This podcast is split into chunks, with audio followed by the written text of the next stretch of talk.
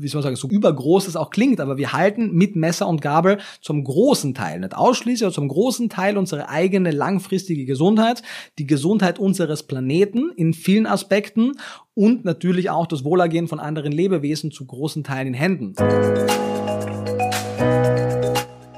Vegan. Nach Sozialpsychologin Dr. Melanie Joy kein Trend, der kommt und wieder geht, sondern eine der am schnellsten wachsenden sozialen Bewegungen des 21. Jahrhunderts. Allein in Deutschland ernähren sich aktuell 1,3 Millionen Menschen vegan. 2008 waren es noch weniger als 80.000 Menschen. Diese rasante Entwicklung ist auch überall erkennbar. Vegane Restaurants und Cafés boomen, vegane Kochbücher sind Bestseller und im Supermarkt wird das pflanzliche Angebot immer vielfältiger. Doch keine andere Ernährungsform wird so kontrovers diskutiert wie die vegane. Und genau das ist der Grund, wieso wir uns in dieser Folge mit diesem Thema beschäftigen. Also egal, ob du dich bereits vegan ernährst oder interessiert bist, dich vegetarisch oder vegan zu ernähren.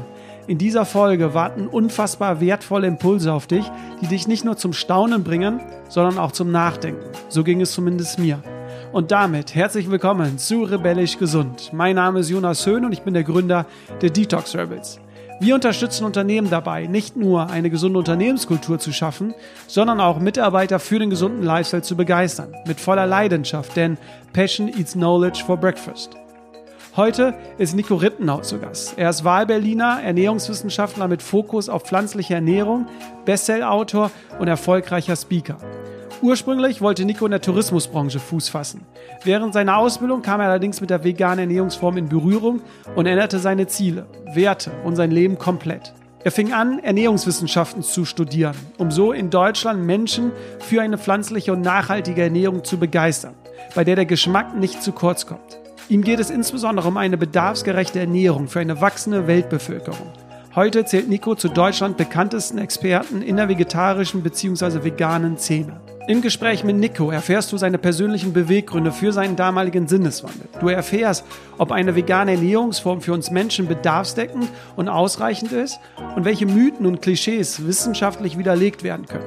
Warum die Bedingungen in Deutschland eigentlich nicht so optimal für vegan lebende Menschen sind im Vergleich zu Kanada und Amerika. Gibt es eine echte pflanzliche Alternative zum Käse? Und mit welchen Tipps sich Interessierte auf eine pflanzliche Ernährung umstellen können. Wir haben aber nicht nur ausschließlich über die pflanzliche Ernährung gesprochen, sondern auch allgemein über unsere Ernährung. Wie zum Beispiel wir die meisten Nährstoffe aus unseren Lebensmitteln herausholen können, welche innovative Lösung sich Nico für den Verkauf von Lebensmitteln im Supermarkt wünscht und ob wir zwingend Supplements benötigen. Abschließend haben wir natürlich auch gemeinsam einen Blick in die Zukunft geworfen. Du erfährst, wie wir uns in 10, 20 Jahren ernähren und warum wir dann nicht mehr die Frage nach vegan, ja oder nein stellen müssen. Und bevor am Ende Nico sein persönliches Herzensthema verrät, haben wir natürlich auch über den Unternehmenskontext gesprochen, welche Rolle Unternehmen bei der Versorgung der Mitarbeiter übernehmen sollten. Für mich ist das echt eine super spannende und inspirierende Folge, die mich selbst zum Nachdenken gebracht hat. Falls Nico für dich zu schnell spricht, kannst du gerne die Geschwindigkeit manuell reduzieren. Aber jetzt wünsche ich dir ganz viel Spaß mit dieser Folge. Rebellisch gesund der Podcast von den Detox Rebels zu deinem gesunden Lifestyle. Nico, schön, dich mal wieder live hier in Berlin zu sehen. Ich glaube, das ist drei, vier Jahre her, dass wir uns das letzte Mal auf unseren Events gesehen haben. Lang ist es her. Ich habe auch überlegt, war das 2017 oder 16? 2017 in Berlin haben wir uns das letzte Mal gesehen auf unserem Event. Das erste Mal 16 im Herbst in Köln. In oder? Köln, genau. Mhm, Da dachte ich genau. noch, da kommt einer, ähm, vorher noch nie so richtig was von dir gelesen und dann äh, von der ersten Minute an überzeugt gewesen. Von daher. Danke. Ja, schön, dass ich jetzt hier bei dir in Berlin sein darf. Und in der letzten Zeit ist ja auch super viel bei dir passiert. Was steht jetzt aktuell eigentlich bei dir an? Echt viel. Also ich muss echt äh, im Moment, ich glaube, viele nutzen die Corona-Zeit irgendwie, um ein bisschen runterzukommen. Das war auch so mein Plan, aber irgendwie hat sich noch viel mehr ergeben. Also wir haben jetzt gerade vorgestern habe ich das neue Buch abgeschlossen. Also es kommt jetzt im Dezember ein neues Buch von mir raus. Kommt dann im Frühjahr noch ein zweites raus. Ein komplett neues oder ein Update zu dem bisherigen? Nee, tatsächlich ein komplett neues. Es kommt, also vielleicht für die, die meine Bücher nicht kennen, letztendlich, ich glaube, kennen tun mir die meisten Leute für Vegan Klischee.de. Das ist so ein relativ dickes Grundlagenwerk zum Thema der veganen Ernährung aus wissenschaftlicher Sicht. Und da gibt's auch ein erweitertes Kochbuch dazu, wo sozusagen die theoretischen Inhalte in den Alltag überführt werden. Und da kam so ein bisschen das Feedback, weil wir haben natürlich die Rezepte auch ernährungsphysiologisch optimiert, wollten die möglichst kulinarisch interessant machen, kam von einigen das Feedback so, hey, ist alles super, aber ich bin Student oder ich habe sehr begrenzte Mittel und ich gehe meistens zum Discounter oder zum Supermarkt und da gibt's all diese Produkte nicht. Äh, es wäre voll cool, wenn es irgendwas geben würde, wo man auch mit sehr einfachen Zutaten günstig trotzdem lecker und bedarfsdeckend essen kann. Und das ist das Thema des neuen Buches. Wir haben es äh, tatsächlich, ich habe am Anfang nicht geglaubt, dass wir es hinkriegen, äh, weil ich auch die Relationen zuerst gar nicht im Kopf hatte, aber tatsächlich geschafft, dass man eigentlich unter fünf Euro alle drei Hauptmahlzeiten am Tag äh, gut kulinarisch wertvoll und auch ernährungsphysiologisch bedarfsdeckend haben kann. Und das ist so das Thema. Also Kleiner Preis, großer Geschmack, Thema Low-Budget-Küche. Und dann im Frühjahr kommt tatsächlich auch ein relativ dickes Grundlagenwerk, so ähnlich wie Vegan Klischee vom Aufbau her, aber diesmal nicht zum Thema Ernährungswissenschaft, sondern zum Thema Ethik und Moral. Und äh, ich hoffe, ich darf es äh, sagen, du hast ja eben persönlich im Off schon gesagt, dass äh, du demnächst auch was Großes privat äh, vorhast. Äh, du möchtest äh, mehr unterwegs sein. Ja, voll. Je nachdem, wann der Podcast bei euch rauskommt, glaube ich, ist es ja auch einer der ersten, wahrscheinlich der erste, weil das wir es öffentlich kommunizieren. Genau, wir, lange Rede, kurzer Sinn, wir sind auch noch sehr am Anfang deswegen kann ich noch gar nicht so viel dazu sagen, aber wir werden Ende des Jahres ein bisschen mehr auf, auf Reisen gehen und werden hier tatsächlich in Berlin komplett die Zelte abbrechen, alles, was wir besitzen, äh, versteigern und das dann spenden und werden dann Mal gucken, ob wir eine gute Zeit haben werden. Ich hoffe doch. Ja, spannend. Also ich glaube, ich werde dann noch mehr YouTube-Videos von dir wahrscheinlich sehen. Äh, nicht nur zur Ernährung, äh, zur pflanzlichen Ernährung, sondern dann wahrscheinlich irgendwelche Reisetipps oder so. Äh. Also mal sehen, aber ehrlich gesagt, ich glaube, für Leute außerhalb wird das gar nicht wirklich ersichtlich sein, weil ich habe jetzt nicht vor, Reiseblogger zu werden, ehrlich gesagt. Deswegen, wir wollen einfach nur was, ich bin jetzt sieben Jahre in Berlin, ich komme ja ursprünglich aus Österreich, ich finde sie auch super, aber ich hatte irgendwie das Gefühl, dass ich noch ein bisschen mehr sehen möchte. Und nachdem ich viele von meinen Projekten ja auch relativ ortsunabhängig machen kann, die Bücher schreiben, die Vorträge sind sowieso überall in ganz Deutschland, Österreich, Schweiz, dachte ich mir, können wir ein bisschen mehr reisen und ein bisschen flexibler sein und das machen wir jetzt. Ich habe es ja schon im Intro erwähnt, du bist Ernährungswissenschaftler ähm, mit Fokus auf pflanzliche Ernährung. Du möchtest eine bedarfsgerechte Ernährung für eine wachsende Weltbevölkerung, das ist so dein Motto. Das war ja nicht immer so. Ich habe es ja erwähnt, äh, du wolltest eigentlich in der Tourismusbranche richtig durchstarten, äh, großes und tolles Hotel bauen.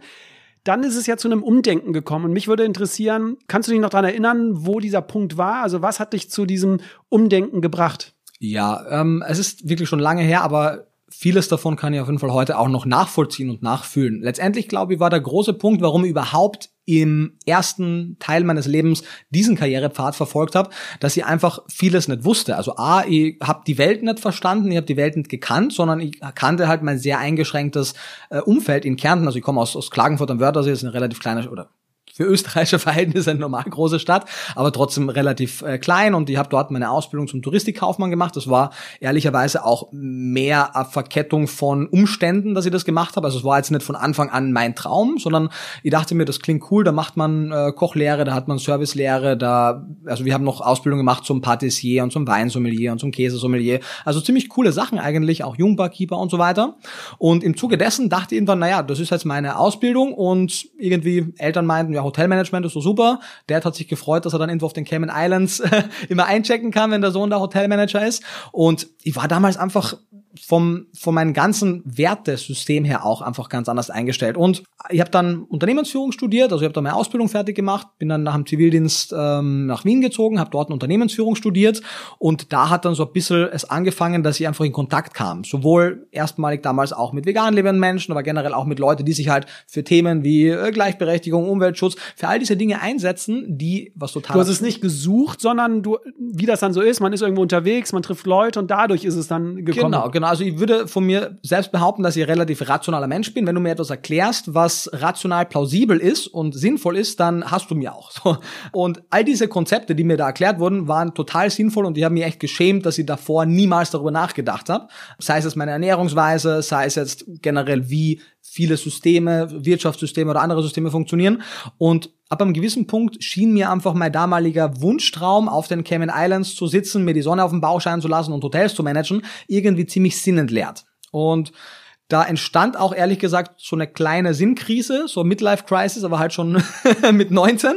Und das hat auch eine Zeit lang gedauert, bis sie dann da wirklich wusste, was sie machen möchte. Und auch dann durch eine Verkettung von Zufällen landet sie dann plötzlich in Berlin beim damaligen Vegetarierbund, heute ProVeg, hatte dort ein Praktikum gemacht und habe zum ersten Mal wirklich gemerkt, ich weiß, warum ich jeden Tag aufstehe. Es hatte wirklich einfach einen Sinn, der größer war als nur, ich gehe dahin, weil ich muss ja meine Miete bezahlen und da hier kriege ich die Mittel, um das zu tun. Und das war, ich, meine, ich bin 2013 nach Berlin gezogen. Bis dahin ist auch noch viel basiert, aber spätestens natürlich dann mit der Gründung von meinem Unternehmen äh, Anfang 2015 war es dann auch Fulltime. Vollzeit. Aber du brennst ja auch voll dafür. Also ähm, es gibt ja viele, ich sage jetzt mal Vegan-Experten, die halten ein paar Seminare und machen so ein bisschen im Hintergrund etwas, aber du gehst ja richtig raus an die Öffentlichkeit und du willst ja da wirklich was bewegen. Also ich habe selten so einen Menschen gesehen, äh, der dafür so brennt, also die Leidenschaft dafür so entwickelt hat. Ja, also es sind, Leidenschaft entwickelt ist ein ziemlich ziemlich guter Terminus. Ich habe nämlich aber an einem gewissen Punkt ein sehr interessantes Buch gelesen, das heißt ähm, How to be Great at Doing Good und The Change of Heart sind zwei Bücher vom selben Autoren von Cooney und der hat etwas gesagt, was mich total fasziniert hat, nämlich wenn du das Ziel verfolgst, etwas in der Welt zu bewirken. Wir haben ja alle nur begrenzte Ressourcen. Wir können am Tag nur so und so viel leisten, sowohl monetäre Ressourcen als auch Zeit und Energie. Und natürlich kann man sagen, naja, was sind denn meine Interessen und wie kann ich meine Interessen einsetzen, um was Gutes zu tun? Das wäre ja schon mal ein schöner Ansatz. Machen ja viele Menschen auch nicht das. Aber ein zweiter Ansatz wäre vielleicht, und der wäre vermutlich auch effizienter zu sagen, was sind denn die Fähigkeiten, die ich habe, die man einsetzen könnte, egal ob das jetzt mein mein größter Wunsch ist, das zu tun oder nicht? Oder wo wird denn etwas gebraucht? Also wo könnt ihr mit meinen limitierten Ressourcen am meisten erreichen? Und zumindest mir ging so, und das wurde auch im Buch beschrieben und ich habe es dann auch bestätigt bekommen, wenn man etwas was man per se thematisch gut findet, lang genug macht, egal ob das jetzt eben im Thema Veganismus ist, ob ich jetzt Vorträge halte oder Bücher schreibe oder YouTube-Videos mache, wenn man das lang genug macht und merkt, dass man damit was bewirkt, dann macht mir das dadurch Freude. Hättest du mir damals gefragt, ich war nie wahnsinnig affin, was Bücherschreiben angeht. Und ich muss auch jetzt sagen, es ist jetzt auch nicht mein größter Wunsch. Ich habe jetzt keine Freude daran, Bücher zu schreiben, aber ich habe Freude daran, was die Bücher bewirken können bei Menschen. Aber man muss schon sagen, wenn du jetzt sagst, du bist kein Freund, Bücher zu schreiben, du bist schon einer, der die, die die Bücher ähm, gelesen haben, wissen das, der sehr viel mit Studien und mit Ergebnissen arbeitet. Also du bist keiner, der irgendwie da irgendwas in den Raum wirft, sondern es ist alles wissenschaftlich fundiert. Das heißt, du bist da schon sehr wissenschaftlich unterwegs. Lese schon gerne. die, die, die das auf YouTube äh, sehen, das Video, sehen es vielleicht im Hintergrund. Hier sind einige äh, Bücher. Ich habe eben eine Führung bekommen, äh, wofür das einzelne Buch steht. Äh, sehr interessant. Mich würde mal interessieren, vegan hat ja verschiedene Argumente oder Gründe, warum man vegan wird. Ist es bei dir eher der ökologische Part oder ist es eher das Tierwohl oder sagst du sogar aus äh, Gesundheitssicht dominiert irgendetwas? Klar, es ist ein Zusammenspiel aus allem, das ist mir klar, aber gab es irgendwo, wo du gesagt hast, das ist jetzt eher so, wo ich mich wiedergefunden habe? Ja, sehr deutlich. Also, wer bin ich dir jemals zu widersprechen, aber ich denke, dass der Veganismus in der Außenwahrnehmung oft falsch wahrgenommen wird. Weil es stimmt zwar, dass wenn du 100 Leute fragst, warum sie vegan wurden, dann wird dir ein Teil sagen, es ist aus Tierrechtsgründen, ein paar werden sagen aus gesundheitlichen und ein paar werden sagen aus ökologischen. Aber wenn man den Veganismus im Kern betrachtet, dann ist der Veganismus rein ethische Bewegung. Es ist ein tierethisches Konstrukt, denn wenn du ökologisch nachhaltig leben möchtest, heißt es nicht automatisch, dass du aus diesem Grund 100% aller tierischen Produkte rausschmeißen musst. Es gibt Wege, eine Mischkost ziemlich nachhaltig zu machen. Es gibt gibt auch Wege, eine Mischkost ziemlich gesund zu machen. Aber es gibt es ist schwierig, wenn man davon, also das kommt natürlich darauf an, wie man ethisch zur Welt steht, aber wenn man den Wunsch verfolgt, dass man zumindest die Grundinteressen von anderen Lebewesen wahren möchte, ist es schwierig, wenn man das Tier essen möchte. Das heißt, da steht einfach halt äh, Interessenskonflikt. Und für mich war der Interessenskonflikt so groß, dass der Genuss, und die mochte tierische Produkte sehr gerne, rein kulinarisch, für mich einfach nimmer dafür stand. Und natürlich, wenn man sich dann damit auseinandersetzt, welche Auswirkungen die industrielle Massen Tierhaltung, Intensivtierhaltung hat. Da ist dann schon der Punkt erreicht, wo man sagt, Fleischessen zwar ist nicht per se das ökologische und gesundheitliche Problem, aber was wir uns in den letzten paar Jahrzehnten aufgebaut haben, ist A, eine der größten Ressourcenverschwender, Flächenverbraucher, eine der Gründe für die Regenwaldabholzung, die sehr relevant sind, für die Überfischung der Meere, für das Risiko jetzt sehr aktuell von neu entstehenden Zoonosen. Covid kam zwar vom Wet Market und ist auch etwas, was unabhängig von der Massentierhaltung entstanden ist, aber viele weitere Zoonosen aus der Vergangenheit und noch Die weitere in der Zukunft genau entstehen genau in diesen Brutstätten, in der Intensivtierhaltung, wo die hygienischen Zustände mangelhaft sind, wo auch Antibiotika eingesetzt werden, die zusätzlich zu antibiotikaresistenten Keimen führen können, noch zusätzlich zu den Zoonosen. Das heißt, da geht es auch wirklich um Weltgesundheitsargumente und nicht nur um Tierethik. Und natürlich, wenn man sich anguckt, was für eine Qualität viele tierische Produkte haben, ist es auch etwas Gesundheitliches. Das heißt, obwohl alle verschiedenste Gründe für eine, sagen wir mal, überwiegend pflanzenbetonte Ernährungsweise sprechen, ist der Grund, komplett auf jegliche tierischen Produkte zu verzichten, ein rein ethischer. Ich glaube, das haben wir jetzt verstanden und das wissen, glaube ich, alle oder verstehen auch alle, okay, ethisch und ökologisch. In diesem Podcast, also ich will das gar nicht ausklammern, aber in diesem Podcast soll es ja um den gesunden Lifestyle gehen. Deswegen will ich mich heute mit dir so ein bisschen mehr auf das Thema Gesundheit. Ist ja auch ähm, mein Kernthema am Ende. Genau. Würdest du sagen, dass eine vegane Ernährung oder beziehungsweise eine hauptsächlich pflanzliche Ernährung gesünder ist, als wenn man Fleisch essen würde? Oder würdest du sagen, es ist gleich gesund? Die Datenlage zeigt ziemlich eindeutig, dass es zum einen einmal für den Menschen nicht nur diese eine einzige gesunde Ernährung gibt. Der Mensch hat sich im Laufe der Evolution an eine ganze Reihe an Ernährungsmuster gewöhnt und letztendlich die Frage, ob eine Ernährungsweise gesund oder ungesund ist, hat eigentlich nur zwei wichtige Kernpunkte. A, schafft es die Ernährungsweise, sämtliche für den menschlichen Organismus überlebensnotwendigen, also essentiellen Nährstoffe zu liefern, die wir brauchen, damit wir funktionieren. Das sind die essentiellen Fettsäuren, Aminosäuren, Vitamine, Mineralstoffe. Man kann dann noch über die sekundären Pflanzenstoffe und Ballaststoffe sprechen, aber das sind die, die wir also von außen auf jeden Fall brauchen. Und auf der anderen Seite schaffen wir es, während wir das in unseren Speiseplan reinholen, gleichzeitig keinen Überschuss von Substanzen und Nährstoffen zu haben, die im Übermaß abträglich sind. Das heißt, zum einen einmal eigentlich alle Stoffe, die in einer gewissen Menge physiologisch essentiell sind, überlebensnotwendig, werden aber an gewissen Punkt tödlich. Das ist das Prinzip. Im Prinzip ist nichts Gift oder alles Gift. Es kommt auf die Konzentration drauf an. Das heißt, Eisen ist ein lebensnotwendiger Stoff, aber wenn du das Upper Level, also die langfristige Maximalzufuhr auf Dauer überschreitest, wird das gesundheitlich abträglich. Gleichzeitig weiß man, dass ein Überschuss an Salz, also Natriumchlorid abträglich ist, ein Überschuss an Kalorien und so weiter. Also, dass wir schaffen, das zu holen, was wir brauchen und gleichzeitig nicht zu viel von jenen Stoffen aufnehmen, die abträglich sind. Und das kann man mit jeder Ernährungsweise grundsätzlich grundsätzlich machen. Pflanzlich, tierbetont. Letztendlich ist es, wenn wir jetzt rein objektiv darüber sprechen, wie kann ich mir am leichtesten gesund ernähren, dann wird es auf eine mischköstliche Ernährung hinauslaufen. Wie gesagt, der Veganismus ist eine ethische Angelegenheit, denn tierische Produkte liefern gewisse Nährstoffe in sehr hoher Konzentration. Das kann auf Dauer dann auch zu viel werden, aber wenn wir eben das in moderaten Mengen essen. Und wenn wir uns zum Beispiel die Blue Zones angucken, die werden vielleicht die meisten nicht kennen, äh, wir haben da auch ein paar Bücher dazu. Das Ganze wurde von National Geographic veröffentlicht, von Dan Büttner und seinen Kollegen. Und das waren so um 1950 herum jene, unter Anführungszeichen, Langlebigkeitszonen, wo Menschen nicht nur überdurchschnittlich alt wurden, weil mir geht's nicht darum, möglichst alt zu werden, sondern möglichst lange gesund zu sein. Und die hatten nicht nur eine überdurchschnittlich lange Lebenserwartung, sondern eine überdurchschnittlich lange gesunde Lebenserwartung. Lebenserwartung. Und es gibt da fünf davon und das Spannende ist, dass die mal geografisch komplett verstreut sind. Okinawa, Japan, Nicoya, Costa Rica, ähm, Ikaria in Griechenland, Sardinien, Italien und in Nordamerika Loma Linda, bisschen außerhalb von äh, Los Angeles. Und das heißt, da ist auf jeden Fall nicht irgendwelche ethnischen Gemeinsamkeiten, die dazu führten, sondern es war Lebensstil und Ernährung. Denn was diese Blue Zones alle vereint, ist, dass ihr grundsätzlich einfache, wenig verarbeitete Kost haben, die nicht überkalorisch ist, sondern potenziell sogar leicht unterkalorisch und sehr pflanzenbetont. Mit Ausnahme von ein paar veganen Adventisten ist niemand davon vegan, aber alle sind sehr pflanzenbetont. Aber in Ikaria und in Sardinien zum Beispiel essen sie ziemlich fettbetont, auch relativ große Mengen an Milchprodukten, natürlich andere Milchprodukte, wie wir es in westlichen Ländern essen, aber durchaus viel davon. In äh, Okinawa, Japan zum Beispiel, 96% pflanzlich, sehr fettarm, also ganz anderes Konzept. Und all diese Ernährungsweisen mit entweder viel oder wenig Milchprodukten, sehr viel Fett oder wenig Fett, all diese Nährstoffverteilungen haben zu ähnlichen Ergebnissen geführt und das bei unterschiedlichen Menschen.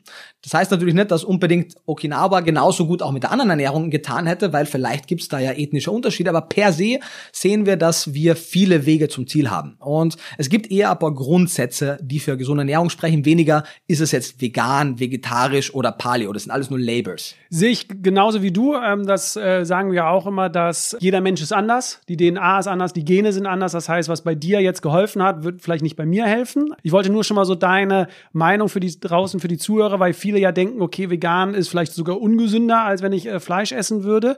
Lass uns da jetzt mal in die Materie reingehen, denn ich finde, es gibt, glaube ich, keine andere Ernährungsform, die so kritisch in der Gesellschaft gesehen wird wie vegan und vegetarisch. Also es gibt ja noch Paleo, Low Carb, du hast jetzt auch noch ein paar aufgezählt, mit viel Fett und und und. Trotzdem ist irgendwie die vegane Ernährung die, die immer so angegriffen wird, habe ich so das Gefühl. Die Gesellschaft, die deutsche Gesellschaft für Ernährung sagt ja sogar, das ist unzureichend, also sie empfiehlt nicht die pflanzliche Zumindest Ernährung. Für Kinder. Für, für Kinder. Ähm, da würde mich mal die Frage stellen, woran liegt das? Was glaubst du, warum ist die vegane oder die pflanzliche Ernährung so in der Kritik?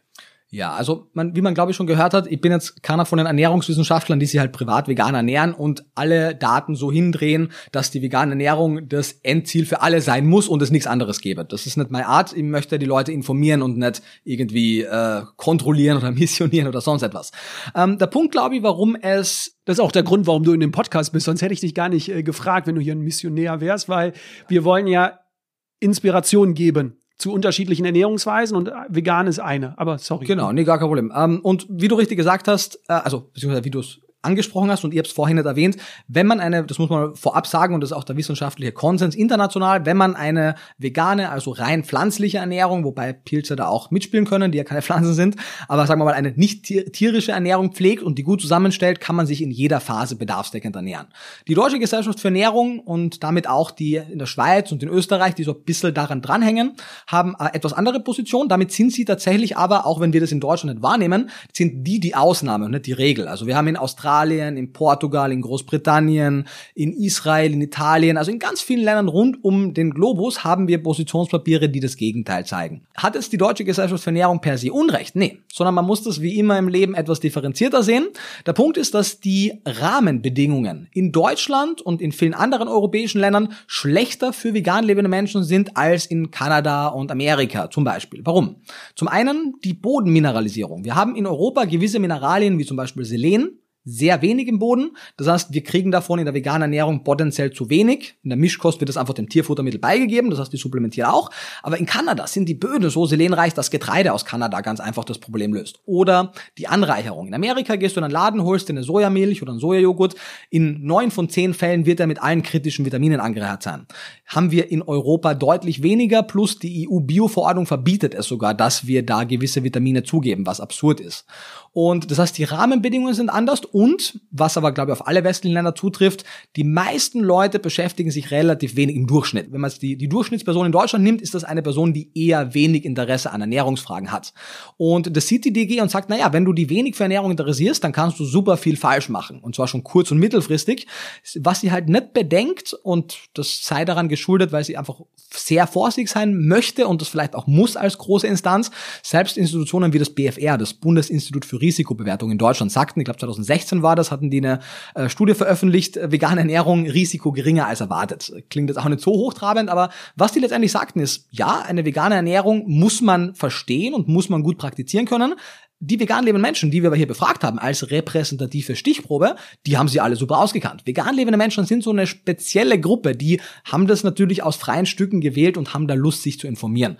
Lange Rede, kurzer Sinn. Es gibt Gründe, warum eben die DGE da dagegen ist. Gerade im Kindesalter ist auch meine Empfehlung, also wenn du dein Kind vegan ernähren möchtest im Kindesalter und während der Schwangerschaft und Stillzeit, dann bitte nur, wenn du die wirklich auskennst. Es gibt da ein paar populäre Bücher dazu, wir haben da auch YouTube-Videos dazu, wir machen, wenn es sein muss, auch Einzelberatungen, wo wir relativ wenig Zeit haben, aber wenn es wirklich sein muss, machen wir das auch, weil das, da muss man schon wissen, was man tut. Da kann man viel falsch machen. Ansonsten vegetarisch. Jetzt höre ich so ein bisschen bei dir raus. Es gibt per se, können wir das festhalten, keine Nährstoffe, die ich nur über das Tier bekomme. Also rein theoretisch könnte ich alle Nährstoffe, du hast sie eben aufgezählt, alle rein pflanzlich bekommen, bedarfsdeckend. Aber, das hast du jetzt, glaube ich, auch eben schon ein bisschen erzählt, das Problem ist sozusagen nur die Verhältnis Mäßigkeit. Das heißt, ich krieg die alle über die Pflanzen, müsste aber dann dort bisschen mehr essen, vielleicht Supplements oder bisschen mehr drauf achten, als wenn ich jetzt tierische Produkte essen würde. Ähm, im Grunde ja, also du gehst auf jeden Fall in die richtige Richtung. Ich würde es vielleicht noch ein bisschen ähm, verfeinern. Im Sinne von, also grundsätzlich kann man festhalten, tierische Produkte haben kein Monopol auf irgendwelche Nährstoffe. Das kann man auf jeden Fall so sagen. Was jetzt nicht heißt, dass alle Pflanzen sie liefern, weil nur wenn wir keine Tiere essen, haben wir immer noch Pilze, Pflanzen, bakterielle Produkte, Hefen und so weiter. Und die alle zusammen können alle Nährstoffe für uns liefern. Also wir brauchen das Tier nicht. Plus, wenn wir uns überlegen, woher Nährstoffe überhaupt kommen, merken wir schon, dass tierische Produkte gar kein Monopol haben können denn Mineralien. Also wir fragen, wie kriegst du Kalzium ohne Kuhmilch? Wie kriegst du Eisen ohne rotes Fleisch? Jod ohne Fisch? Das sind Mineralien, die woher kommen? Aus dem Boden und dort über die Pflanze aufgenommen werden und dann in den Nahrungskreislauf kommen. Die Pflanze wird vom Pflanzenfresser gefressen, der Pflanzenfresser vom, vom Fleischfresser und der, die vegane Person umgeht halt den Umweg des Tieres und geht dann direkt an die Pflanze. Das war was, ich hatte eben oft erzählt, äh, meine Schwägerin ist Veganerin, äh, sie hat mich ein bisschen vorher informiert und sie meinte, bevor sie dein Buch gelesen hat, dachte sie als Veganerin, sie muss ab und zu Fisch essen, um dieses Vitamin B12 ähm, aufzunehmen, weil das war in ihrem Kopf so gespeichert, dass das ausschließlich im Fisch drin ist und auch äh, sehr hoch drin ist, bis sie dann dein Buch gelesen hat und festgestellt hat, ey, das ist ja nur ein Umweg, eigentlich muss ich nur mehr Algen äh, essen oder andere Produkte. Sicher, dass da du nicht Omega-3 meinst? Okay, ich bin, äh, ich wollte nur gucken, ob du äh, aufpasst. Äh, das ist natürlich jetzt hier, äh, dann ist es Omega-3. Wie komme ich auf Vitamin B12? Ich weiß nicht. Omega-3 äh, Genau, meine ich also natürlich. langkettigen Omega-3-Fettsäuren, EPA und DHA. Ich wollte nur gucken, ob du schon eingeschlafen Test bist. ich, bestanden. äh, Test bestanden. Huh, ja. Weitermachen, Nico. Danke, Äh, danke, danke. Äh, nee, genau. Also, vergesst das, was ich die Geschichte gesagt auch habe. Äh, genau. Du hast schon ein bisschen mich hier gerade angeguckt und dachtest, was will der Jonas Mhm. da eigentlich gerade? Nein, ich meine natürlich äh, Omega-3. Vielleicht kannst du da den Zuhörern das nur erklären, die noch nicht dein Buch gelesen haben. Gerne. ähm, Also warum Vitamin man kein- B12. ja, du, du, das ist, glaube ich, für viele ein, ein echter Schlüsselmoment. Auch für mich war es das erste Mal, weil Gerade zum Beispiel Omega-3-Fettsäuren. Die meisten Menschen, für die ist, wenn du rausgehst auf die Straße, 100 Leute fragst, was ist der beste Omega-3-Lieferant, wenn sie es überhaupt wissen, werden sie Fisch sagen. Weil Lachs und Fischölkapseln, das sind unsere Omega-3-Lieferanten in unserem Gedächtnis. Aber die Frage ist, woher kommen die? Denn der Fisch kann diese Omega-3-Fettsäuren ebenfalls nicht bilden, sondern wenn wir den Weg der Nahrungskette runtergehen, dann sehen wir, dass die Primärproduzenten eigentlich Mikroalgen sind. Die werden dann vom Grill gefressen, von kleinen Fischen, größeren Fischen, irgendwann vom, vom Raubfisch und dann essen wir den Raubfisch. Damit akkumulieren sie natürlich die Fettsäuren und das ist potenziell was Gutes. Damit kriegen wir dann relativ viel von denen. Auf der anderen Seite natürlich, wenn wir Pech haben, akkumuliert sich im Laufe der Nahrungskette auch die Belastung an Schwermetallen, Dioxinen, PCBs und weiteren persistenten Schadstoffen. Und von daher ist Fisch per se eine gute Quelle für Omega-3, aber halt nur, wenn er sauber ist, weil sonst werden die positiven Effekte von den negativen überschattet. Ähm, mein Anspruch wäre, und zwar nicht nur aus ethischen, sondern aus ökologischen Gründen, wenn man sich anguckt, wie wir mit den Weltmeeren umgehen, dass wir den Mittelfisch rausstreichen und direkt zur Quelle gehen. Denn diese Mikroalgenöle könnte man, also per se sind die jetzt nicht wahnsinnig kulinarisch wertvoll, dass du sagst, boah, ich gebe das gerne über mein Essen. Ich wollte gerade sagen, haben sie Geschmack äh, eher nicht so. Na, ne? leicht nach Fisch tatsächlich. Okay. Ähm, daher kommt auch unter anderem der Geschmack. Aber man kann die relativ gut in Gerichte einbauen, ohne dass man es groß, groß merkt. In Amerika erneut gibt es ein, zwei Marken, die in die Pflanzenmilch, also in die Sojamilch, Reismilch, schon dieses Omega-3 reingeben. Und dann kriegst du das einfach, wenn du dir in der Früh dein Müsli machst. Ähm, und das ist der Punkt. Also du hast bei den, bei den Fett- und Aminosäuren, die akkumulieren sie im Laufe der Nahrungskette. Die Mineralien kommen aus dem Boden und Vitamine, die letzte Gruppe, die noch offen ist, werden entweder von Bakterien oder von Pflanzen gebildet. Manche davon kann auch der menschliche und tierische Organismus bilden. Jetzt waren wir ja eben bei Omega-3, ähm, Stichwort Proteine. Ähm, so langsam haben die Menschen verstanden, dass äh, Proteine und oder jetzt auch Eiweiß äh, wichtig ist für unseren Körper, für unsere Muskeln, für unsere Zellen. Wie ist denn da so das Verhältnis, wenn man jetzt pflanzliches Eiweiß und tierisches Eiweiß? Das tierische, ist das viel höher sozusagen? Oder hast du ein, zwei Tipps, wo du sagst, in der pflanzlichen Ernährung gibt es richtige Superstars, die da schon mithalten können? Ja, also ähm, vielleicht noch ganz kurz zu dem, was du davor gesagt hast, dass man per se mehr Pflanzen essen müsste, um die gleiche Menge an Nährstoffen wie im Tier zu bekommen. Das kann man tatsächlich so nicht generalisieren. Manche, zum Beispiel bei Algen, du musst wesentlich... Es war eine Frage, es war keine Aussage von mir. Es war eine Frage, genau, die ob, bin ich noch schuldig, die zu beantworten. wie das Verhältnis ist, ob es da überhaupt Ja. einen Unterschied gibt. Genau, also es kommt aufs Lebensmittel drauf an. Zum Beispiel, du musst viel weniger Algen essen, um den Jodbedarf zu decken, als du Fisch essen musst, weil da das viel dichter konzentriert ist. Auf der anderen Seite musst du sicherlich mehr Kübiskerne essen, um gleich viel Eisen zu kriegen wie in der Leber. Das heißt, das kann man nicht wirklich generalisieren. Aber man kann die Nährstoffe sowohl tierisch als auch nicht tierisch bekommen. Und zum Thema Protein, also generell, ich glaube, jedes Thema, was wir heute ernährungsphysiologisch besprechen, gibt's auch Videos dazu auf YouTube, wo man es nachhören kann und auch die Quellen dazu bekommt. Ähm, es hält sich so spätestens seit den 1970er Jahren, wo auch ein Buch von Francis Lamour rausgekommen ist mit dem äh, Titel Diet for a Small Planet, hielt sich dieses Gerücht, weil das auch ein sehr erfolgreiches Buch war, was eigentlich auch ganz gut ist, aber diesen einen Punkt falsch hatte, dass pflanzliche Proteine unvollständig wären, dass die biologische Wertigkeit von pflanzlichen Produkten automatisch deutlich geringer wäre als von tierischen und dass man eben verschiedene komplexe Proteinkombinationen machen müsste oder sich irgendwie groß Gedanken machen müsste, weil wenn man einfach nur vollwertig Pflanzen isst, würde man zu wenig kriegen. Und das war damals auch irgendwie sinnvoll, das zu denken, weil man nämlich eine Sache nicht wusste. Man wusste damals noch nicht, dass der Körper einen sogenannten Pool an freien Aminosäuren hat. Aminosäuren sind die Bausteine von Proteinen und der Körper kann die zum Teil zwischenspeichern, um unterschiedliche Proteine im Laufe des Tages zu vervollständigen. Soll heißen, wenn du in der Früh, also es gibt acht essentielle Aminosäuren, manche würden neun sagen, da scheiden sich die Geister, acht bis neun essentielle Aminosäuren und in, du hast zum Beispiel im Getreide fehlen dir in großer Menge manche Aminosäuren, die aber Hülsenfrüchte in großer Menge mitbringen. Und deswegen dachte man, man muss jetzt unbedingt Getreide und Hülsenfrüchte in einer Mahlzeit kombinieren. Es würde aber auch reichen, wenn du in der frühen Hummus isst und am Abend dann etwas mit Getreide. Dieser Pool hält es im Laufe des Tages aufrecht. Und somit ist eigentlich die einzige Empfehlung, die man geben muss, dass man im Laufe des Tages seinen Kalorienbedarf deckt und im Zuge dessen Hülsenfrüchte, Vollkorngetreide, Nüsse und Samen isst. Dann wird man, wenn man den Kalorienbedarf deckt, auch automatisch genug Protein im Sinne von 0,8 bis 1 Gramm Protein pro Kilogramm Körpergewicht bekommen. Wenn man jetzt Kraftsportler ist oder ähnliches, wird man auf 1,5, manche auch auf 2 raufgehen. Dann wird man entsprechend mehr essen müssen. Und die Beispiele gibt es aber ja. Es gibt ja, ja genau. vegane ähm, Kraftsportler, die ja auch, glaube ich, sehr bekannt sind in Deutschland. Da gibt's ja ein, zwei ja. Äh, deine Namen. Jetzt gucke ich mal, ob du die drauf hast. Ja, genau. Also ich äh, kann nicht dazu. Äh, Patrick Babumian zum Beispiel, der Strongman viele Rekorde gebrochen hat. Es gibt eine ganze Reihe an Bodybuildern, die das zeigen. International noch mehr als in Deutschland, aber es gibt auch hier ein Dutzend an, an Leuten, die nicht nur zeigen, dass sie sich von der Mischkost auf vegan umstellen können und die Muskeln erhalten können, sondern es gibt weltweit Dutzende Leute, die seit der Geburt auch vegan sind und zeigen, dass sie Muskeln aufbauen können. Und auch immer mehr Athleten sagen ja, dass äh, seitdem sie sich auf eine pflanzliche Ernährung oder Mischernährung umgestellt haben, sogar sportlich sogar noch besser geworden sind. Also ich denke jetzt, glaube ich, an, ich will wirklich nichts Falsches sagen. Ich meine, ich habe einen Artikel von Frodeno äh, gelesen, der sich, glaube ich, jetzt mehr pflanzlich ernährt. Bei Veganern sagt man ja oft, oder bei der veganen Ernährungsform, oder viele haben vielleicht auch Probleme damit, weil sie denken, sie müssten zahlreiche Supplements zu sich nehmen. Aber ganz viele Menschen, die auch Fleisch essen, müssen ja auch Supplements nehmen, weil wir nicht mehr aus allen Lebensmitteln das rausbekommen, was mal vor Jahrzehnten da war, ob das jetzt wegen Produktion, Transport und, und, und. Da wäre jetzt so meine Frage an dich. Wie können wir Menschen, sowohl Veganer als auch Menschen, die ähm, tierische Produkte essen, das meiste aus den Lebensmitteln rausbekommen, dass wir vielleicht gar keine Supplements mehr brauchen? Oder sagst du, heutzutage äh, müssen wir die Supplements äh, dazu nehmen? Ja, also generell auch wichtiger Disclaimer vorab. Ich äh, gehöre keiner Vereinigung an, die irgendwie davon profitiert, wenn Leute Supplements einnehmen oder wenn Leute irgendwas anderes tun. Ähm, das heißt, mir geht es einfach nur darum, als Ernährungswissenschaftler darüber zu informieren.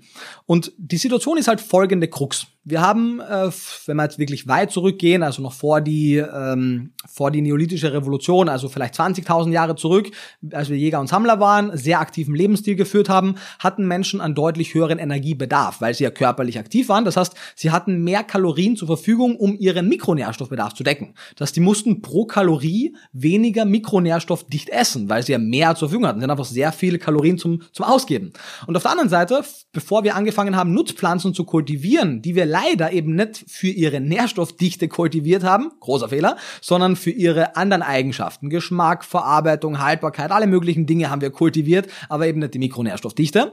Und deswegen haben wir jetzt ein System, wo Menschen plötzlich anstatt 3.000 oder 4.000 Kalorien pro Tag, weil sie überwiegend sitzen, nur noch 1.800 oder 2.000 nehmen können und aber dann erwarten, dass sie plötzlich die gleiche Mikronährstoffdichte haben als davor, plus wir überwiegend A, Kulturpflanzen essen, viele Vollkorngetreide zu Weißmehl verarbeiten. Ähm, viele vollwertige, süße Lebensmittel wie Obst etc. wird heute durch einfach Zucker, Rohrzucker und weiteres ersetzt. Das heißt, wir haben heute ganz andere Lebensmittel zur Verfügung und dann haben wir mehrere Möglichkeiten. Wir können natürlich versuchen, wieder zurück in die Zeit zu reisen und das alles wieder rückgängig zu machen. Aber auch hier, ich meine, vor 20.000 Jahren waren wir deutlich weniger Menschen als heute. Das heißt, wir können jetzt nicht alle als Jäger und Sammler leben. Das heißt, wir müssen Kompromisse finden und zwar gute Kompromisse im wahrsten Sinne des Wortes, wo wirklich niemand große Zugeständnisse machen muss, sondern beide Seiten maximal profitieren davon. Und äh, gezielte Anreicherung und eine andere Produktion der Lebensmittel wäre hier auf jeden Fall wichtig. Ob man jetzt sozusagen die Mikronährstoffdichte erhöht, weil man Supplements einnimmt oder weil man die Produkte anreichert oder weil man sie den Boden mehr mineralisiert, auch das wäre möglich, oder weil man Getreide keimt und beim Einweichen ins Keimwasser gewisse Nährstoffe reingibt oder Mikrogrün züchtet und dort ins Einweichwasser mehr gibt. Also es gäbe zig verschiedene Möglichkeiten werden. Ehrlich gesagt, das Einzige, was nicht funktioniert, ist das, was wir im Moment machen. Äh, wir sind überernährt, aber unterversorgt. Und das geht halt einher mit immensen Kosten fürs Gesundheitssystem und ich verstehe es nicht, wie das passieren kann, weil also Aber wer ist denn jetzt gefragt dann? Also äh, wahrscheinlich ist das das Problem. wer, genau, wer ist gefragt? Ähm, alle werden ein bisschen mitgefragt. Die Konsumenten werden gefragt, mündige Konsumenten und Konsumentinnen zu sein und etwas einzufordern, nämlich eine nährstoffdichtere Ernährung, weil du gehst in den Laden und du siehst den Preis pro 100 Gramm und du siehst vielleicht auch Fett, Eiweiß und Kohlenhydrate deiner Lebensmittel, wenn du die Packung umdrehst, aber niemand sagt dir, was da für Nährstoffe drinstecken, weil es die meisten auch gar nicht wissen, weil Unternehmen das testen. Aber das heißt, du bezahlst heute nicht für die Nährstoffe, sondern für das Gewicht. So, ich will meine, eigentlich möchte ich meine, meine Lebensmittel nach Nährstoffen kaufen und ich möchte Das wäre mal ein guter Ansatz. Ja. Äh, Lebensmittel nach Nährstoffen. Äh, da würden, glaube ich, ganz andere Lebensmittel teurer sein, äh, als jetzt die Produkte, die jetzt teuer sind, aber kaum Nährstoffe haben. Genau, plus natürlich müsste man viele nährstoffarme Lebensmittel anders besteuern. Es gibt ein paar Länder, die davon profitieren, dass ungesunde Lebensmittel höher besteuert werden, um zumindest einen Teil der Kosten, die durch diese Lebensmittel im Gesundheitswesen entstehen, zu kompensieren. Das heißt also, um das einmal auszuführen, der Konsument müsste mehr Bewusstsein haben für seinen Nährstoffbedarf und was für Möglichkeiten man für seine Gesundheit und sein Wohlbefinden hat über Ernährung und Lebensstil. Das ist der erste Punkt. Der zweite Punkt ist, dass die Politik, mal so, die Politik muss auf jeden Fall dies und jenes machen.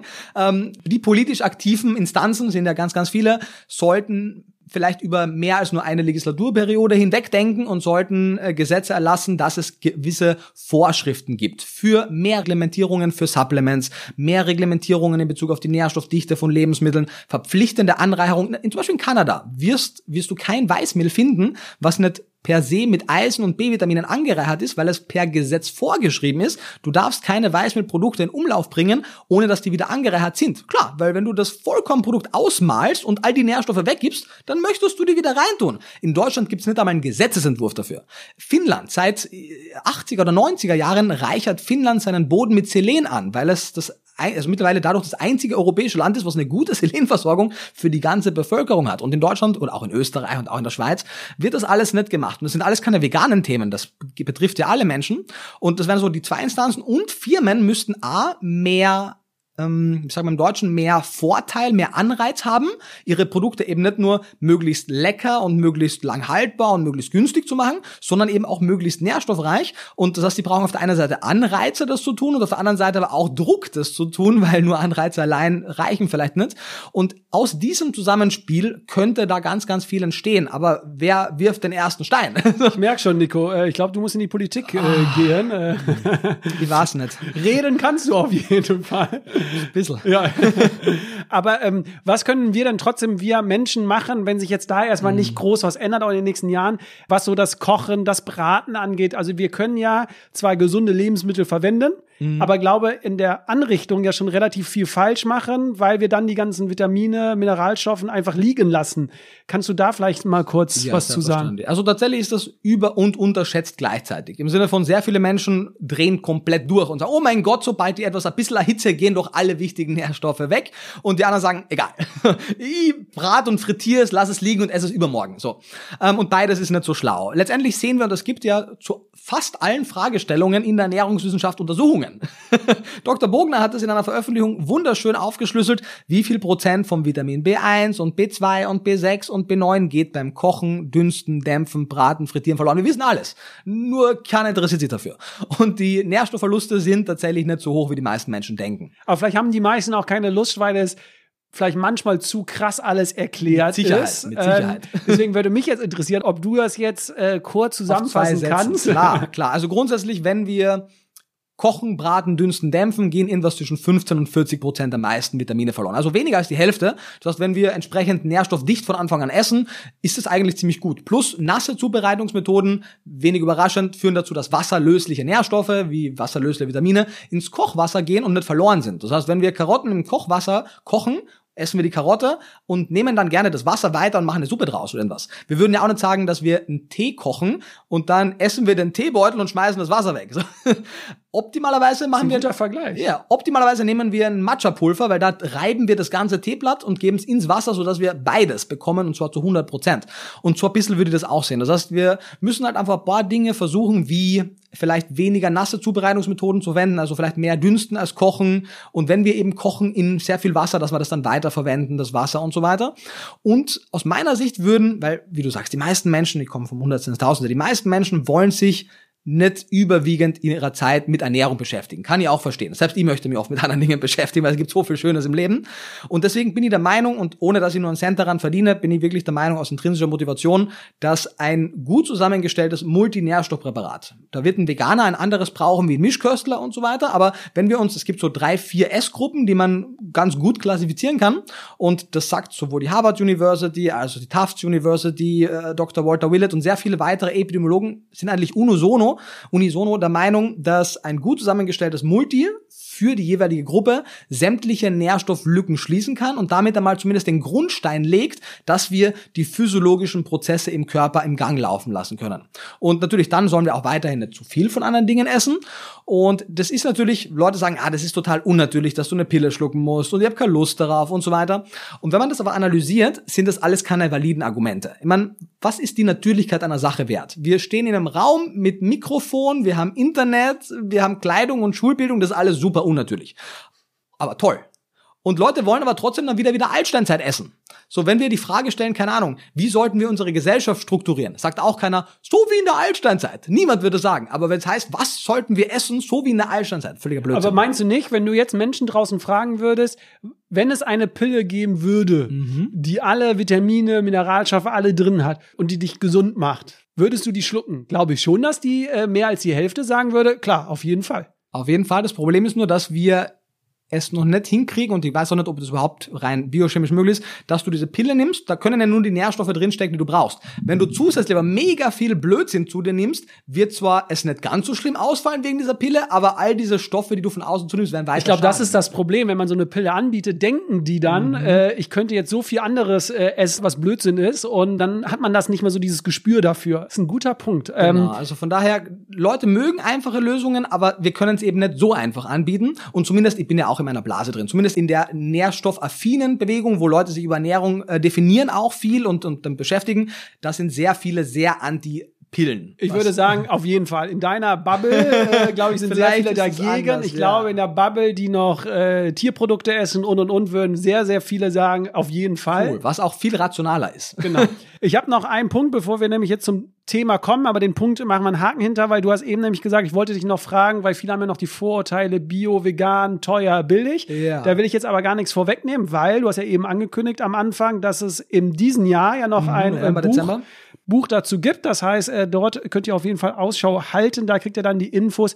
Es geht, sonst würdest du ja das Buch nicht rausbringen. Äh, Lustig. Sorry, es geht doch nicht. Danke fürs Kaufen. ja, genau, du schreibst 200 Seiten und die letzte Seite ist dann so, sorry, tut mir leid, geht einfach nicht. Äh, ja, finde ich, äh, finde ich gut. Sehr lustig. Nee, genau.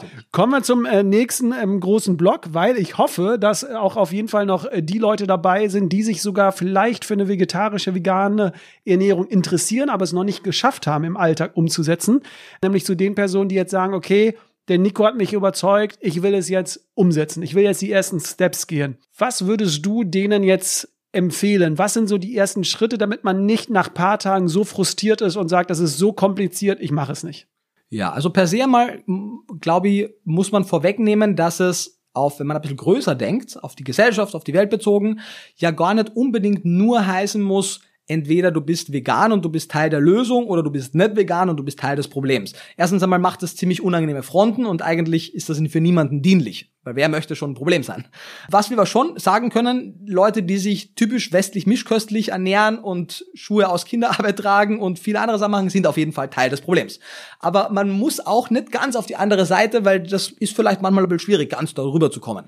Es ist auch schon cool, wenn man sich in die Richtung bewegt. Und das heißt, wenn Leute ihren Konsum von zumindest industrialisiert produzierten tierischen Lebensmitteln, Stichwort Massentierhaltung, sehr stark einschränken vielleicht sogar ganz weglassen. Und wenn Sie tierische Produkte essen wollen, die aus deutlich höherer Qualität und entsprechend auch zum höheren Preis kaufen würden, ist tierethisch ist immer noch natürlich fraglich, aber wenn wir jetzt wirklich im großen und Ganzen denken, wäre das einmal ein riesengroßer Schritt. Also mein erklärtes kurz- und mittelfristiges Ziel ist es nicht, die Welt vegan zu machen, weil das wird einfach nicht funktionieren, sondern mein Ziel ist es, die industrielle Massentierhaltung als äh, sehr schlechten Versuch unserer letzten Jahrzehnte abzustempeln, bevor die nächste große zoonotische Erkrankung kommt, bevor wir in zwei, drei Generationen merken, was für versteckte Kosten unsere Kindeskinder für unsere Fleischlust oder ich mochte Fleisch ja auch, von daher mich mit einbezogen damals, für unsere Fleischlust bezahlt. Und das heißt, wenn wir da hingehen, wird das schon in jede Richtung einen großen Vorteil bringen. Wenn man jetzt sagt, ich möchte mich komplett vegan ernähren, würde ich sagen, großartig. Ich gratuliere zu dieser Entscheidung.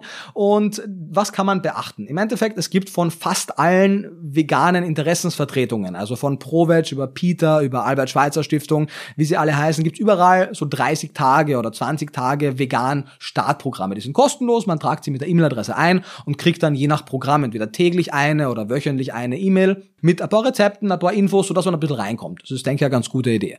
Ansonsten habe ich auch eine zehnteilige Videoreihe auf YouTube, beziehungsweise das Kapitel auch im Kochbuch zu den zehn einfachen Tipps für eine vegane, alltagstaugliche, bedarfsdeckende Ernährung. Wenn man die zehn befolgt, ist man da schon ziemlich auf der sicheren Seite. Und ansonsten würde ich sagen, also man muss sich auf jeden Fall ein bisschen informieren. Und für die, die aber jetzt erstmal nur den ersten Schritt machen wollen, hast du ja gesagt, äh, mhm. äh, schon ein paar Tipps. Ich muss dazu sagen, ich war lange Zeit, habe sehr viel Fleisch gegessen. Letztes Jahr schon so, habe ich aber jetzt auch durch Corona noch bedingt äh, sehr stark reduziert. Es ist noch nicht äh, ganz weg, aber ich habe schon gemerkt, dass ich in der Woche viel, viel weniger tierische Produkte esse. Mir hat es einfach gemacht, glaube ich, dass ich auch paar Rezepte einfach genommen habe und dann das tierische Produkt einfach weggelassen habe. Also ich weiß noch damals äh, als Student, das war wirklich mein Lieblingsgericht, äh, so eine Hackfleischpfanne mit Paprika, Tomatensoße, so weil das auch so simpel war, ne, mit Möhren und so. Das war so simpel und war so lecker. Das war mit Mais und so. Und da habe ich jetzt einfach das Hackfleisch weggelassen und einfach Sojagranulat dazugegeben. Man muss natürlich sagen, geschmacklich nicht eins zu eins. Wie denn auch? Wie auch. Aber ich muss sagen, das ist jetzt äh, nach äh, Monaten gar nicht mehr mein Problem. Also ich will gar nicht mehr dieses Hackfleisch jetzt dafür kaufen. Ähm, hat ja noch, noch andere Argumente und Gründe. Aber ist das vielleicht auch eine Hilfe zu sagen, nicht komplett immer neue Rezepte nehmen, wo man sich gar nicht auskennt, sondern vielleicht erstmal anfangen, Sachen zu ersetzen. Man könnte ja auch Sahne durch Kokosmilch ersetzen. Wäre jetzt vielleicht ja auch erstmal so ein einfacher Manche Rezepte, Step. ja, sonst gibt's ja auch äh, Nusssahne und, und Sojasahne und Hafersahne. Also im Endeffekt glaube ich, man kann zwei Linien gehen und das wird wahrscheinlich von Mensch zu Mensch unterschiedlich sein. Manche Leute sagen genau das nicht. Die sagen, hey, ich möchte jetzt nicht einfach statt dem Würstel das Sojawürstel essen, sondern ich möchte die pflanzenbetonte Ernährung kennenlernen. Dann werden es eher neue Gerichte sein. Es gibt aber sicherlich sehr viele Leute, die sagen, gerade für den Anfang, ich habe jetzt die letzten zehn Jahre irgendwie fünf Lieblingsgerichte gehabt und die hatten alle Fleisch. Das waren Würstchen, Bolognese, Buletten und so weiter. Und natürlich gäbe es die Möglichkeit, vieles davon durch Fleischersatzprodukte zu ersetzen, die in den Medien auch oft deutlich schlechter dargestellt werden, als sie eigentlich sind. Per se suchen wir in einer gesunden Ernährung nicht nach guten und schlechten Lebensmitteln. Dieses Verteufeln von einzelnen Produkten ist total reduktionistisch und auch wissenschaftlich nicht haltbar, denn Lebensmittel arbeiten immer synergetisch in sich und manche, zum Beispiel meine sekundäre Pflanzenstoffe, können etwas negative Effekte auf den Blutzuckerspiegel von Weißmehl ausgleichen. Du kannst selbst schimmelige Erdnüsse essen, wenn du dazu chlorophyllhaltiges Grünzeug isst, wird das Chlorophyll das Aflatoxin binden und ausscheiden und so weiter. Das heißt, wir suchen nach gesunden Ernährungsweisen und nicht nach gesunden Lebensmitteln. Und das heißt, wenn du Lust hast am Anfang, wenn du immer Würstchen gegessen hast und jetzt sagst, okay, Würste mit Kartoffelsalat und ab jetzt sind das halt die äh, Veggie-Würste mit Kartoffelsalat. Da gibt's viele, die saulecker sind und viele, die wirklich furchtbar sind. Also nicht abschrecken lassen, wenn man mal ein Produkt erwischt, was nicht gut ist. Manche sind großartig, manche sind furchtbar. Es wird immer bessere auch geben. Und dann kann man das gerne machen und wie du sagst, bei einigen Rezepten, ob man jetzt äh, den Tofu fein hackt oder Sojagranulat nimmt oder Tempeh reinschneidet. Also man sollte schon nicht einfach nur das Fleisch weglassen, weil dann wird das nicht ganz ernährungsphysiologisch wertvoll. Aber es gibt für die meisten Dinge eine gute pflanzliche Alternative Alternative, um das zu ersetzen.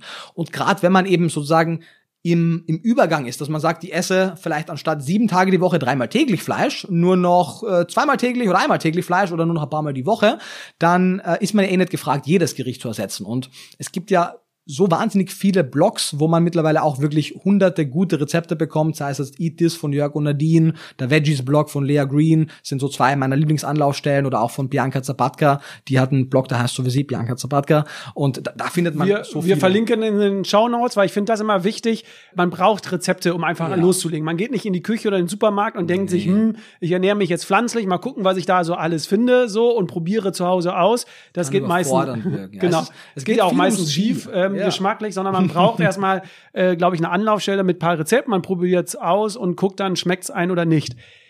Mich würde jetzt mal interessieren, ob es auch in deiner Bubble so ist. In meiner Bubble höre ich das von vielen, die sich vegan ernähren, dass die auf ein Produkt nicht verzichten können. Mhm. Und das ist der Käse.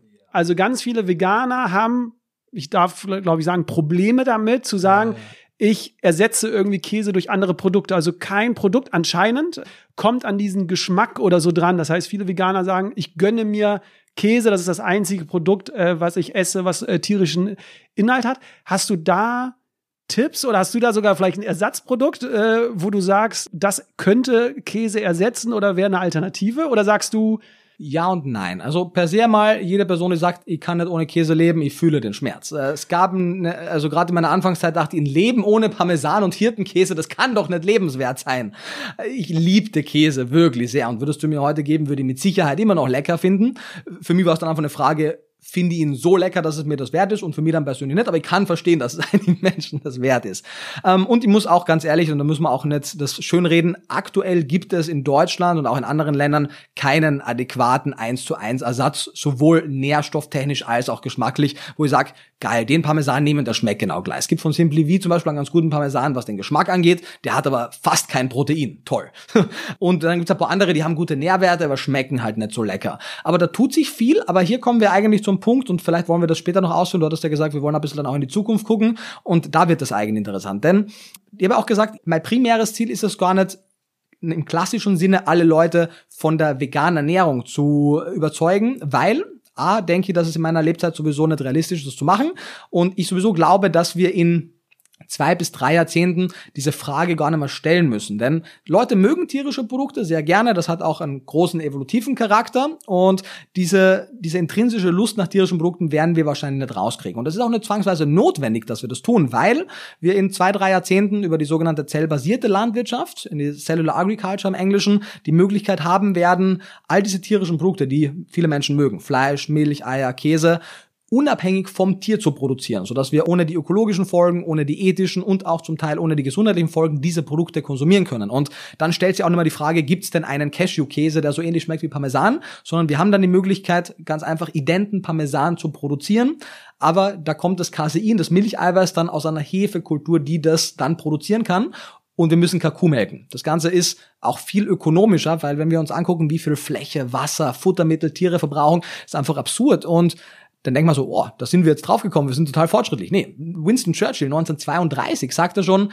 in, ich glaube, er sagte damals 50 Jahre, da hat er sich ein bisschen verschätzt, aber, oder 80, er hat sich immer verschätzt, aber zumindest, er hat sich verschätzt, aber er war zumindest nicht schlecht, aber er sagte. Stets bemüht. genau.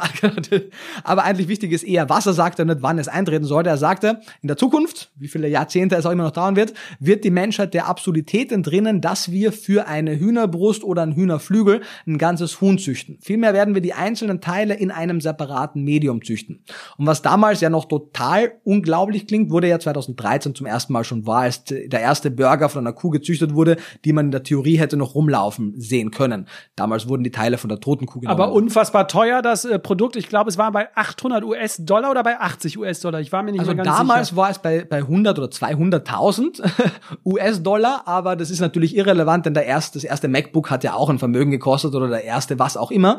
Äh, aktuell aktuell sind wir bei den, also wenn es jetzt geben würde, wären wir bei 80 und es wird ah, wahrscheinlich in den nächsten 10 Jahren auf 8 runtergehen, was immer noch mehr ist als ein Burger Patty. Aber spätestens, wenn wir durch die Economy of Scale Wirtschaftssysteme entwickelt haben, die das Ganze ökonomischer produzieren können, ist es auch ein No-Brainer, dass es günstiger sein muss als Massentierhaltungsfleisch. Denn du musst nicht mehr vom anderen Ende der Welt Futtermittel aus Südamerika importieren, wo du den Regenwald niederbrennst und dann Tiere auf einer großen Fläche halten, schlachten, zerteilen und dann irgendwie verpacken mit jede Menge Abfall. Du brauchst ja vom Tier vieles nicht, sondern was wir haben wollen, ist oder was die meisten Menschen haben wollen, sind überwiegend Muskelfleisch. Ein paar wollen vielleicht Organe haben, aber überwiegend Muskelfleisch und zwar spezielle Teile. Also sehr viele Teile sind auch gar nicht geeignet. Und das große Problem ist, dass Tiere ein Verdauungssystem haben. Ist natürlich für sie intrinsisch wichtig, aber für uns als Fleisch oder für euch als Fleischproduzenten, äh, Fleischkonsumenten ist es total doof, dass die ein Organsystem haben und dass die ein Verdauungssystem haben, weil diese pathogenen Keime, die für die Zoonosen und weiteres verantwortlich sind und Salmonellen und vieles weitere,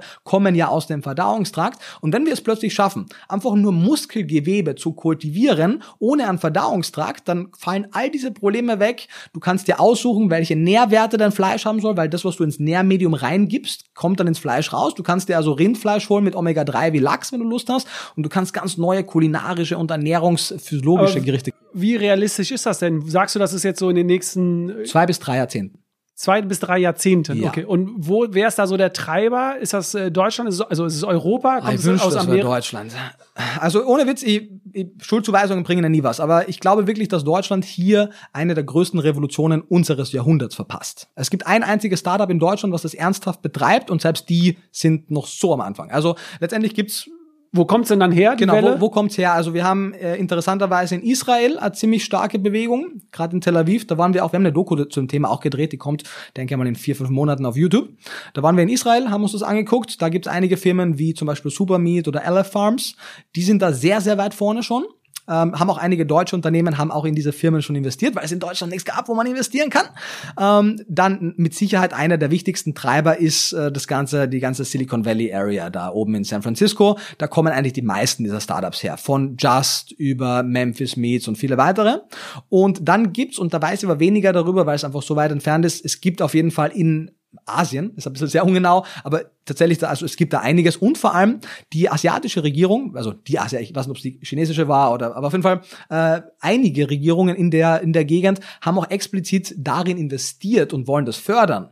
In Amerika zumindest, wo nicht so viel Förderung kommt, haben wir zumindest von der FDA, von der Food and Drug Administration, äh, die Position, dass sie sagen, sie wollen alles Mögliche tun, um das zu unterstützen und zumindest keine Regulatorien einführen, die das behindern.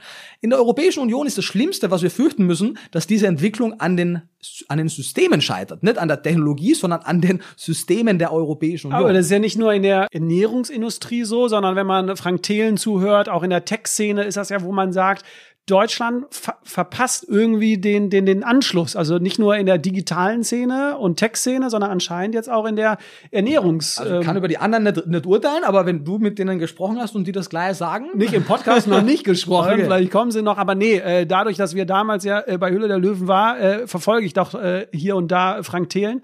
Und seine These ist immer oft, ähm, dass wir in Deutschland äh, leider noch nicht so weit sind wie in Amerika, auch was die Automobilbranche und so angeht. Also man merkt so, wir halten in Deutschland oder in Europa vielleicht zu viel an altem fest. Ist eine sehr vage These von mir, aber ähm, wenn du mir das jetzt so aus der Ernährungsindustrie, aus der Ernährungsbranche jetzt mir auch so irgendwie erzählst, habe ich so das Gefühl. Also im Ernährungsbereich au- auf jeden Fall. Das ist der einzige Bereich, wo ich wirklich fundierten Einblick habe und da auf jeden Fall. Es mag sein, dass es in vielen Fällen sogar sinnvoll ist, so, nennen wir es jetzt mal traditionsbewusst zu sein. Aber in solchen dringenden Problemen, die sich unter anderem auch aus den Auswüchsen dieser Tradition ergeben haben, ist das Schlechteste, was man machen kann, an diesen Traditionen festzuhalten. Eine Frage habe ich noch. äh, Wir haben jetzt über die Zukunft schon gesprochen. Also du hast den Blog, den eigentlich am Ende gekommen, Ah, ja schon ich wollte vorweggenommen. nur einen Satz Ich woll- Aber mit, noch ein einem, bisschen was mehr. mit einem Satz ist bei dir sehr schwierig, Nico. Aber alles gut. Ich höre dir äh, super gerne zu. Ich wollte nämlich noch eine kritische Frage stellen, weil Ja. wir eben über die ganze Zeit über Ersatzprodukte gesprochen Ja, haben. da waren wir eigentlich. Ich war vor zwei, drei Jahren auf der Veganfach in Köln. Zum Mhm. ersten Mal. Und wollte auch mal wissen, was gibt's denn da für so Produkte? So, ganz viele denken oder sagen ja auch, ich ernähre mich vegan, vegan gleich gesund. So, Ja. wo ich immer sage, ah, ein großes Fragezeichen. Und ich habe mir wirklich da mal ein paar Produkte angeschaut, paar Ersatzprodukte und habe mal dann hinten drauf geschaut und habe dann mir gedacht, das ist der größte Schwachsinn. Also rein Nährwerttabelle, nicht jetzt vom Geschmack, das habe ich nicht probiert, wo ich mir gesagt habe, da ist so viel Zucker drin, da sind so viele Chemie oder Zusatzstoffe drin, wo ich mir sage, äh, Hast du auch so das Gefühl, du musst jetzt keine ähm, Namen nennen, wir wollen hier kein äh, negativ äh, bashen irgendwie, aber hast du das Gefühl, da gibt es draußen Ersatzprodukte, wo du auch sagst, das braucht eigentlich kein Mensch so oder? Ja, auf jeden Fall. Einige, man merkt sehr, dass manche Firmen dieses Thema sehr halbherzig machen. Zum Teil sind es auch Firmen, die eigentlich ihr Hauptgeschäftsmodell nicht in diesem Bereich haben, sondern jetzt auch da, nennen wir es einmal, mit aufspringen. Ähm, Und es gibt sehr viele Unternehmen, die großartige Arbeit leisten und damit sehr viel Herzblut dabei sind. Generell, was in dem Thema, glaube ich, oft vergessen wird. Es gibt dann ja so, zum Beispiel, ich schätze Michael Pollan sehr, der hat un- unter anderem der Omnivores Dilemma und viele weitere geschrieben, aber er hat auch ein Buch geschrieben, das heißt Lebensmittel. Äh, Und wo er, da stellt er so einige Grundthesen vor. Und ungefähr der Hälfte davon muss ich vehement widersprechen, weil er dann so Dinge sagt wie, iss nichts, was deine Großmutter nicht schon kannte. Oder kauf nichts, was mehr als fünf Zutaten hat. Oder kauf nichts, wo die Zutatenliste länger als so und so ist. Und das sind so Binsenweisheiten, die auf den ersten Moment irgendwie total einleuchtend klingen und total absurd und zukunftsfeindlich sind. Denn egal, was meine Oma oder Uroma kannte und nicht kannte, die kennt das meiste nicht, was ich tagtäglich tue, beruflich und weiteres. Das heißt, ich möchte mich nicht. Was machst du? Hast du doch eben noch gefragt, äh, gesagt, ne? Ja, Dass, äh, genau, einige meiner Verwandtschaft immer wieder die Frage stellen, Nico, was genau machst du eigentlich?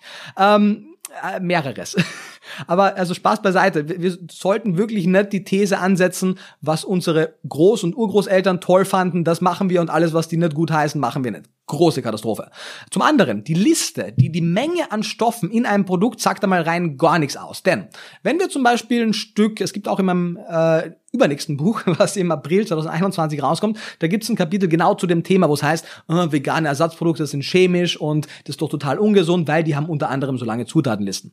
Das Ding ist, wenn du ein Produkt hast, wie zum Beispiel Fleisch, Milch, Käse, Eier, dann besteht dieses Produkt ja aus ganz vielen unterschiedlichen einzelnen Komponenten. Die musst du aber natürlich nicht angeben, weil du ja das Stück Fleisch sozusagen schon fertig produzierst, aus dem Tier rausschneidest. Wenn du jetzt aber sozusagen von Null anfängst und guckst, was für Bestandteile muss sie denn zusammenfügen, damit da ein, sagen wir mal, Muskelgewebe ähnliche Textur kommt und dann auch ein ähnlicher Nährwert und Geschmack, dann hast du natürlich plötzlich viele Einzelkomponenten, die von der Anzahl her vielleicht sogar vergleichbar sind mit denen im Fleisch, aber halt aufgrund der Regulatorien einzeln aufgeführt werden müssen. Sei es die unterschiedlichen Nährstoffe, die man beigegeben hat oder ähnliches. Das heißt, Zutatenlisten sind dann oft lang, was nicht per se heißt, dass sie schlecht sind.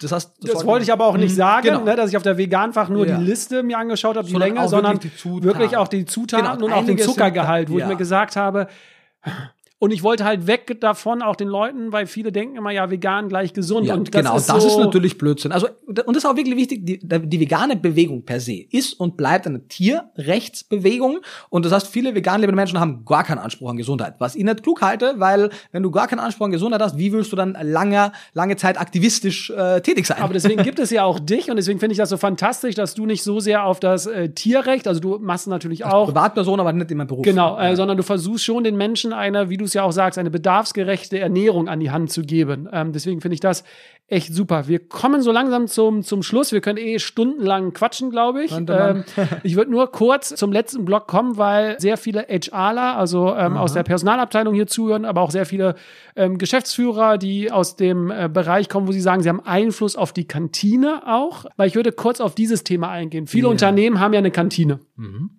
zu Corona-Zeiten oder aktuell wird sie nicht so sehr benutzt. Meine schon. Habt aber Bilder gesehen? Ah, ja. Ja, ja, ja.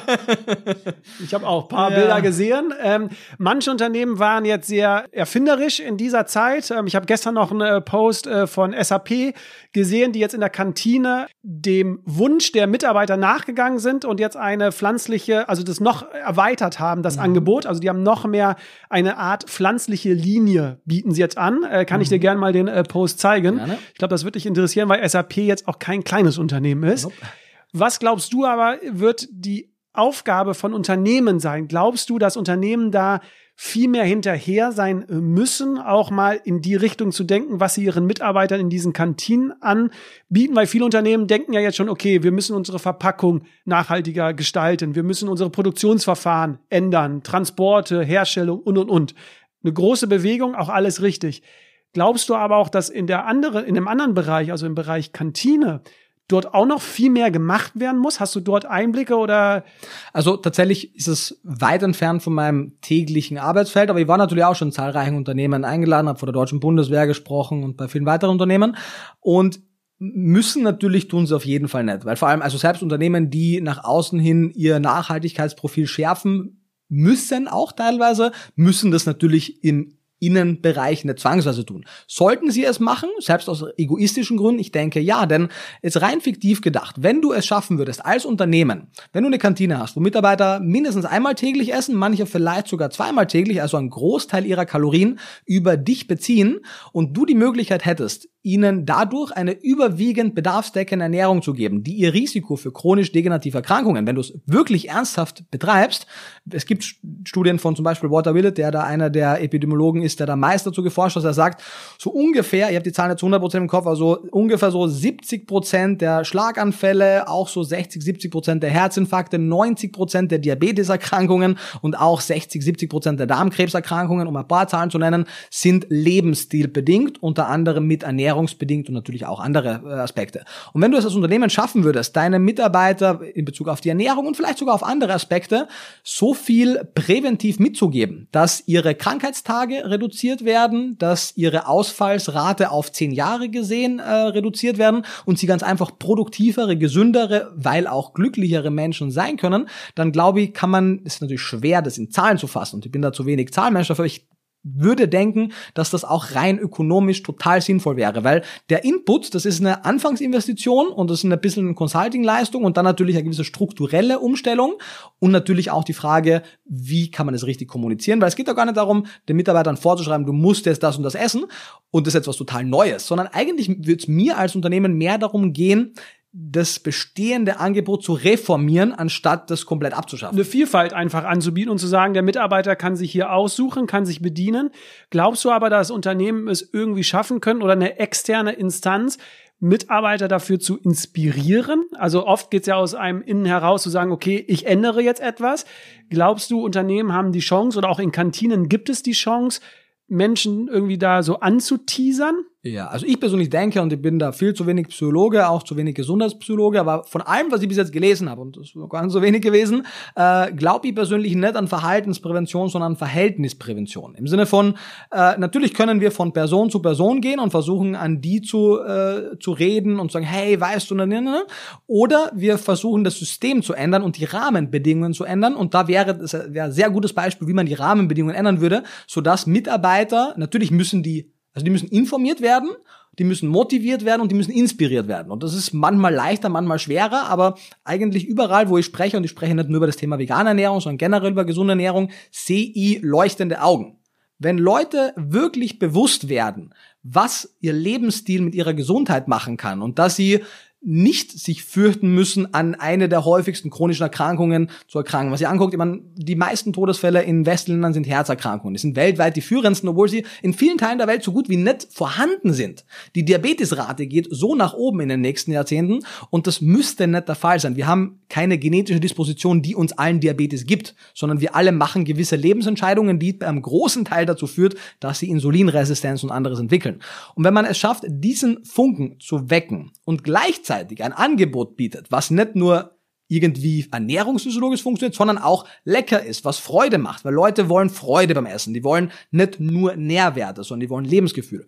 Wenn man das zusammenbringt, und das kann man, wenn man sich ein bisschen beschäftigt, dann sehe ich da gar keine Hürden im Weg, weil wer sollte nicht das gesündere, genauso leckere Essen wollen?